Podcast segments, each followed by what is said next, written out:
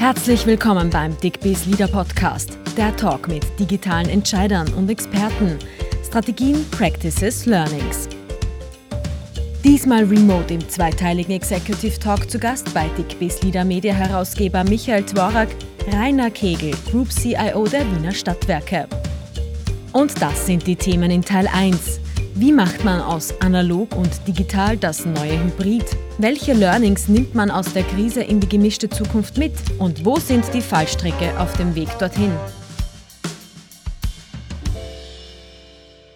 Hallo und herzlich willkommen bei unserem Dickbiss Leader Podcast. Mein Name ist Michael Twork und diesmal darf ich als Gast zum Executive Talk Rainer Kegel begrüßen. Er ist Group CEO der Wiener Stadtwerke, und dort hat man schon lange Erfahrung mit dem Zusammenspiel zwischen analog und digital und den Szenarien, die heute unter dem Begriff Hybrid gehypt werden. Und das liefert reichlich Stoff für einen zweiteiligen Podcast. Was Rainer Kegel allerdings im Teil 2 erzählen wird, das verrate ich erst am Ende dieser Ausgabe, also dranbleiben. Hallo Rainer, ich freue mich sehr, dass du bei uns im wahrsten Sinn des Wortes reinschaust, remote hier bei mir auf dem Screen. Herzlich willkommen. Danke für die Einladung. Im Moment ist ja sehr viel die Rede vom sogenannten Hybridbetrieb oder auch Mischbetrieb. Und zwar nicht nur als Übergangslösung für die nächsten Monate, sondern als langfristiges Modell für die Zukunft. Jetzt sind die Wiener Stadtwerke quasi per se ein Paradebeispiel für einen Mischbetrieb weil es hier eine Reihe verschiedener und zugleich auch sehr unterschiedlicher Geschäftsfelder gibt. Das beginnt bei der Energieversorgung, reicht über Verkehr, Wiener Linien, U-Bahn äh, bis hin zu den Friedhöfen und zur Bestattung. Und ich nehme mal stark an, dass es da auch dementsprechend unterschiedliche Grade und Möglichkeiten und natürlich auch Geschwindigkeiten der Digitalisierung gibt. Bei der Energieversorgung oder dem Verkehr denke ich zum Beispiel immer an ein hohes Tempo, weil das generell Bereiche sind, die weit vorne in Sachen Digitalisierung sind. Bei den Friedhöfen stelle ich mir das ein wenig entschleunigter vor. Ist diese Annahme richtig? Das ist vollkommen richtig, ähm, wobei ich gleich zuallererst mit dem Vorteil aufräumen möchte, dass die Bestattung und die Friedhöfe weniger äh, digital sind als der Rest. Das mag unter Umständen Anschein haben für Externe, aber tatsächlich ähm, sind die sehr aktiv und innovativ, was die Digitalisierung angeht. Ähm, ich kann da ein Beispiel nennen. Im Frühjahr ähm, hatten wir das Problem im Lockdown, dass nur wenige Personen an Begräbnissen teilnehmen durften. Ähm, und da kamen dann die Bestattungen Friedhöfe, also in dem Fall die Bestattung eigentlich äh, mit der Anforderung zu uns, ähm, Bestattungen live übertragen zu können, also Begräbnisse live übertragen zu können, um äh, einem größeren Kreis von Angehörigen und Trauernden die Möglichkeit einfach zu geben, äh, wenn sie schon nicht physisch dabei sein können, dass sie dann zumindest äh, digital dabei sein können. Natürlich gibt es bei uns sehr unterschiedliche Berufsgruppen und Bereiche und nicht ähm, jeder Teil und, und jeder Arbeitsbereich kann in gleicher Weise im Konzern äh, digitalisiert äh, werden. Ähm, um ein Beispiel zu nennen, wenn man den Fahrbetrieb der Wiener Linien oder der Lokalbahnen hernimmt, der muss natürlich aufrechterhalten werden und da ist es klar, dass wir natürlich mit Digitalisierung unterstützen können, aber am Ende des Tages fahren dann schlussendlich noch Personen mit den Fahrzeugen ähm, auch bei der Reparatur und Instandhaltung von Straßenbahnen, U-Bahnen etc. Ähm, das kann man natürlich auch nicht komplett digital machen. Da gibt es natürlich sehr viel, das ähm, diese Reparatur und diese Instandhaltung unterstützen kann, aber tatsächlich die Schraube dreht noch ähm, dann ein Mechaniker oder Mechanikerin an. Ähm, das Gleiche gilt natürlich auch bei der Netzwartung, beispielsweise bei den Wiener Netzen. Da gibt es einzelne Tätigkeiten, die natürlich auch noch ähm, physisch erledigt werden müssen. Also da geht dann tatsächlich jemand ins Umspannwerk oder in Trafostationen und ähm, macht dort seine Arbeiten. Oder um es jetzt herzunehmen, die Kraftwerksteuerung, ähm, die ist schon allein aus Sicherheitsgründen ähm, nicht in der Art äh, fernsteuerbar, also fernsteuerbar wäre sie schon, ähm, aber aufgrund von Sicherheitsvorkehrungen ähm, sind diese Netze von außen nicht erreichbar und auch hier muss man durchaus die eine oder andere Tätigkeit äh, von Hand machen und kann das nicht äh, remote machen. Also teilweise sind die Unterschiede zwischen den einzelnen Aufgabengebieten ähm, noch hoch, Aber wir arbeiten daran, dass auch äh, möglichst viele Dinge, die äh, unsere Kolleginnen und Kollegen noch manuell machen, dass man die mit zunehmender Digitalisierung auch automatisieren kann. Man darf also wirklich zu Recht sagen, ihr habt eingehende Erfahrung sowohl mit der digitalen als auch mit der analogen Welt. Jetzt klingt dieses Zusammenspiel aus dem Besten dieser zwei Welten eigentlich sehr logisch und sehr überzeugend. Trotzdem tun sich natürlich auch eine Menge an Fragen dazu auf. Ähm, besonders spannend natürlich auf der psychologischen und auch auf der philosophischen Ebene. Bevor wir aber zu denen kommen, zuvor noch eine andere Frage. Häufig besteht ja die Gefahr, dass man über solche spannenden Fragen andere Aspekte, die vielleicht nicht ganz so sexy klingen, ein wenig vom Radar verliert. Und die werden dann gerade dadurch zu echten Herausforderungen und zu Fallstricken. Hast du solche Fallstricke und Herausforderungen identifiziert? Die Herausforderungen sind da relativ vielfältig. Ähm, beginnen wir mal bei den technischen Dingen, zum Beispiel bei der Infrastruktur. Ähm, schlechte Internetverbindung in den Wohnungen, also sprich in den Privatwohnungen der User, in den Häusern äh, und dementsprechend auch bei Problemen bei den Videokonferenzen, was beispielsweise eben Bandbreiten betrifft. Ähm, das liegt aber teilweise gar nicht so sehr an den Einzelpersonen, sondern an der Infrastruktur, die wir teilweise in Österreich ähm, zur Verfügung stellen. Ähm, da werden wir sicher noch ähm, das eine oder andere nachbessern müssen. Ähm, ein anderer Punkt ist in dem Zusammenhang ähm, die Herausforderung beim Thema Support. Äh, je mehr da digital und im Homeoffice getan wird, desto größer ist auch die Menge an Anforderungen, die wir uns ähm, oder die uns ähm, entgegengebracht werden. Ähm, vor allem in der ersten Phase dieses Jahres, also im, Frühjahr, war das ganz besonders stark, ähm, weil die Herausforderung da war, dass wir die Menschen erst auf die entsprechenden Tools bringen mussten, wie beispielsweise eine Microsoft Teams oder ein WebEx. Ähm, es hat sich aber mit der Zeit relativ äh, gut eingespielt. Das hat so in etwa zwei bis drei Wochen gedauert. Ähm, und dann ist auch ähm, der Supportaufwand ein bisschen bei uns äh, gesunken. Der war eben am Anfang war der überbordend. Ähm, wir bereiten uns aber natürlich darauf vor, weil äh, das, was wir jetzt als äh, Mischbetrieb sehen, das wird in Zukunft der Normalbetrieb sein. Ähm, und dementsprechend ist auch der Support darauf auszurichten, weil natürlich die Menschen dann auch anrufen, wenn sie zu Hause ein Problem haben. Ähm, und das Problem, was wir da haben, ist dadurch, dass die Menschen einfach sehr verstreut sind. Wir können natürlich unsere Support-Ressourcen nicht klonen. Ähm, das heißt, wir müssen den Support sehr gut managen, damit auch, auch dieser Bereich nicht total überlastet wird. Und vor allem ist es natürlich auch ein Kostenthema. Was kann man sich leisten und wie weit kann man mit dem Support gehen? Ich habe es ja vorhin schon kurz angesprochen, wenn es um das Thema hybrides Arbeiten geht, tun sich auch sehr spannende Fragen auf der psychologischen und zum Teil auch philosophischen Ebene auf. Und besonders spannend wird es natürlich immer dann, wenn es um den menschlichen Faktor geht. Aus deiner Sicht und deinen bisherigen Erfahrungen heraus, was ist da die größte Herausforderung? das äh, Miteinander arbeiten und kommunizieren, vor allem dann, wenn ein Teil der Personen im Homeoffice ist und ein anderer Teil dann im Prinzip im Büro sitzt. Ähm, Ganz speziell sieht man das bei den, bei den Meetings. Da sitzen einfach ein paar Teilnehmer in großen Besprechungsräumen bei uns äh, und andere Teilnehmer sind von daheim äh, zugeschalten. Grundsätzlich kann man aber sagen, das funktioniert ähm, ziemlich gut.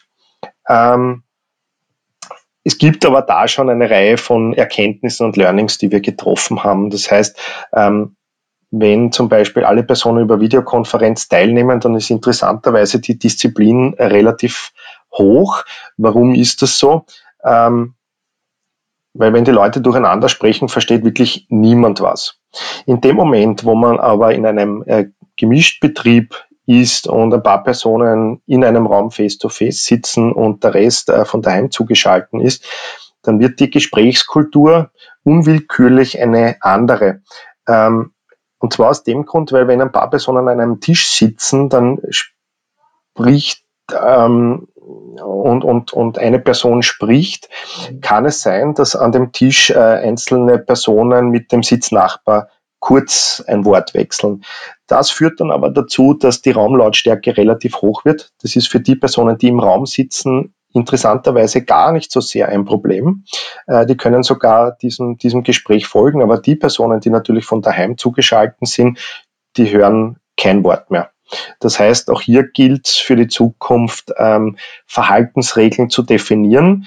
Die allergrößte Herausforderung ist aber vermutlich äh, weder das eine noch das andere, sondern diese Dinge, die im Homeoffice und im, im Mix zwischen Präsenz und Remote sehr gut funktionieren und nebenbei teilweise besser als im, im alten Betrieb sind, in einen zukünftigen Mischbetrieb äh, zu bekommen, der dann in Zukunft der Normalbetrieb äh, sein wird.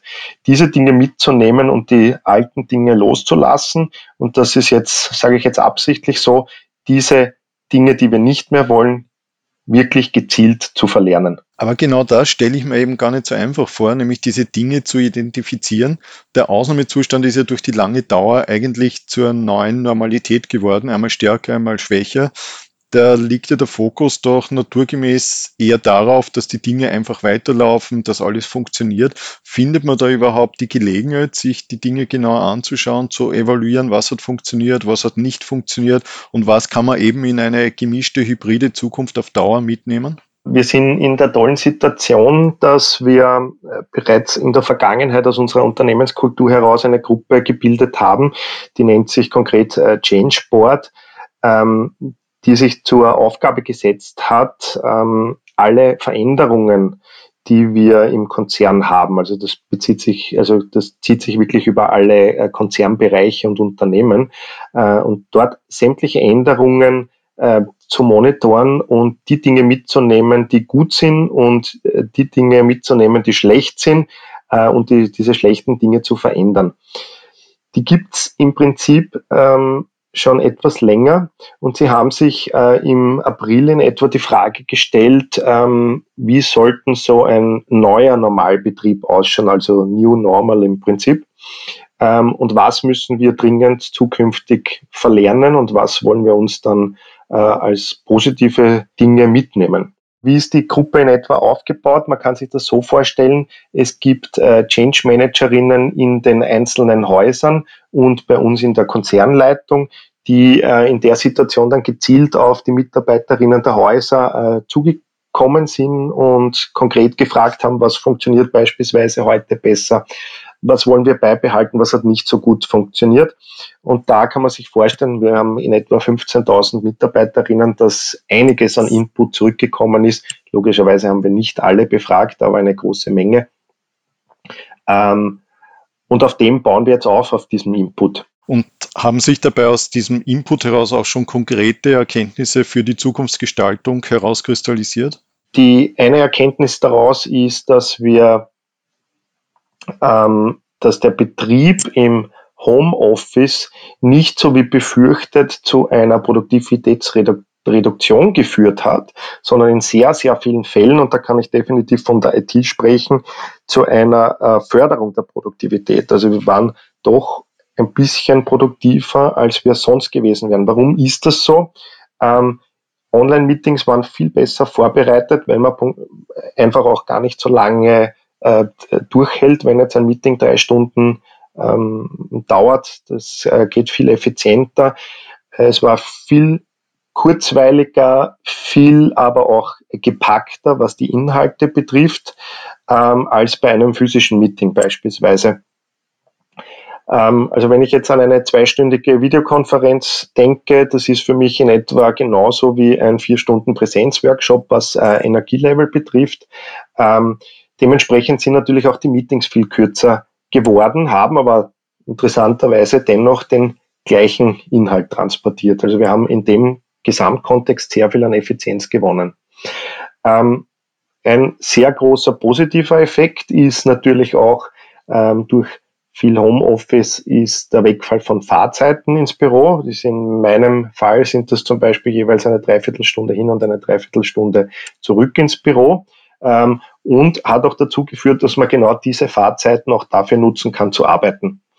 Ähm, und ein sehr positiver Nebeneffekt könnte man sagen, ist auch noch der, dass wir im Konzern eine Dekarbonisierung als Vision und Ziel uns gesetzt haben. Das heißt, auch hier CO2 zu redu reduzieren durch den Wegfall an Fahrzeiten ist natürlich ein schöner positiver Nebeneffekt. Ähm, gibt aber auch ganz viele andere Dinge, die sich gezeigt haben, ähm, Und das freut mich immer sehr, ähm, hat aber trotzdem ein bisschen gedauert, bis ich draufgekommen bin, ist der positive Effekt, dass ich, wenn ich im Homeoffice bin, auch einfach meine Familie und meine Kinder ähm, viel äh, mehr sehe und viel intensiver sehe, als ich das natürlich sonst unterm Jahr ähm, kann. Auf der anderen Seite muss man sagen, wenn ich jetzt an die Situation denke und ich bin jetzt in der glücklichen Situation, ähm, bei uns sind eben zwei Eltern, äh, zwei Kinder. Wenn ich jetzt an Kolleginnen und Kollegen denke, die Alleinerzieher sind, ähm, dann ist das natürlich, äh, diese Personen in, solchen Situationen natürlich auch sehr, sehr kritisch, ähm, weil die haben einfach nicht die Möglichkeit, einfach mal zwischen Mama und Papa zu switchen, sondern die müssen halt dann wirklich die ganze Zeit äh, die Kinder nebenbei betreuen. Und für diese, diesen Personenkreis ist das natürlich sehr energieraubend und, und sehr kritisch, diese Situation. Und da muss man natürlich auch dann gezielt darauf Rücksicht nehmen. Und um jetzt nicht nur die positiven Dinge und teils negativen Dinge herauszuholen, hole ich jetzt wirklich etwas raus, was äh, mir persönlich auch ähm, sehr stark aufgefallen ist und was jetzt eine, eine etwas schlechtere Entwicklung ist. Dadurch, dass einfach diese Meetings kürzer werden und dass man nur zehn Sekunden braucht, dass ich jetzt von einem Meeting per Klick in das nächste Meeting ähm, gehe, ist, wird der Tag einfach viel mehr vollgepackt. Das heißt, statt sieben Meetings hat man dann beispielsweise 15, 16 äh, Meetings, jeweils immer eine halbe Stunde. Ähm, es, man kriegt sehr viel Information, die man teilweise vielleicht gar nicht mehr so sehr verarbeiten kann. Man hat oftmals nicht die Möglichkeit, zwischendurch auf die Toilette zu gehen oder sonstiges, weil man einfach wirklich von einem Termin in den anderen rüber äh, springt. Und eine Sache, die mir persönlich auch sehr gefehlt hat, das habe ich aber auch sehr von sehr vielen Kolleginnen und Kollegen gehört, ist äh, dieser Weg von einem Besprechungsraum in den nächsten. Und das können auch nur mal zwei Minuten sein. Einfach nochmal, um zu reflektieren, was man gehört hat und nochmal drüber nachzudenken und das auch im Gehirn zu verspeichern. Das fehlt einfach. Man vergisst ganz viele Dinge und man muss sich einfach viel mehr aufschreiben, als man das in der Vergangenheit äh, musste. Und genau das sind diese Erkenntnisse, wo ich dann eine Struktur aufbauen kann, die ich quasi in dieses neue Normal und in diesen gemischten neuen Betrieb überführen muss und quasi dort integrieren muss. Das verheißt interessante Anknüpfpunkte für unsere Fortsetzung dieses Podcasts. Soweit aber einmal Teil 1 unseres Executive Talks mit Rainer Kegel, Group CIO der Wiener Stadtwerke. Im zweiten Teil werden wir uns zum Beispiel darüber unterhalten, welche Herausforderungen hybride Arbeitsszenarien speziell für Führungskräfte mit sich bringen und welche Erfolgsfaktoren hier beim Führen künftig gefragt sein werden. Also am besten möglichst bald in die Fortsetzung reinhören. Ich würde mich freuen und bis dorthin nicht vergessen, Digit Your Way.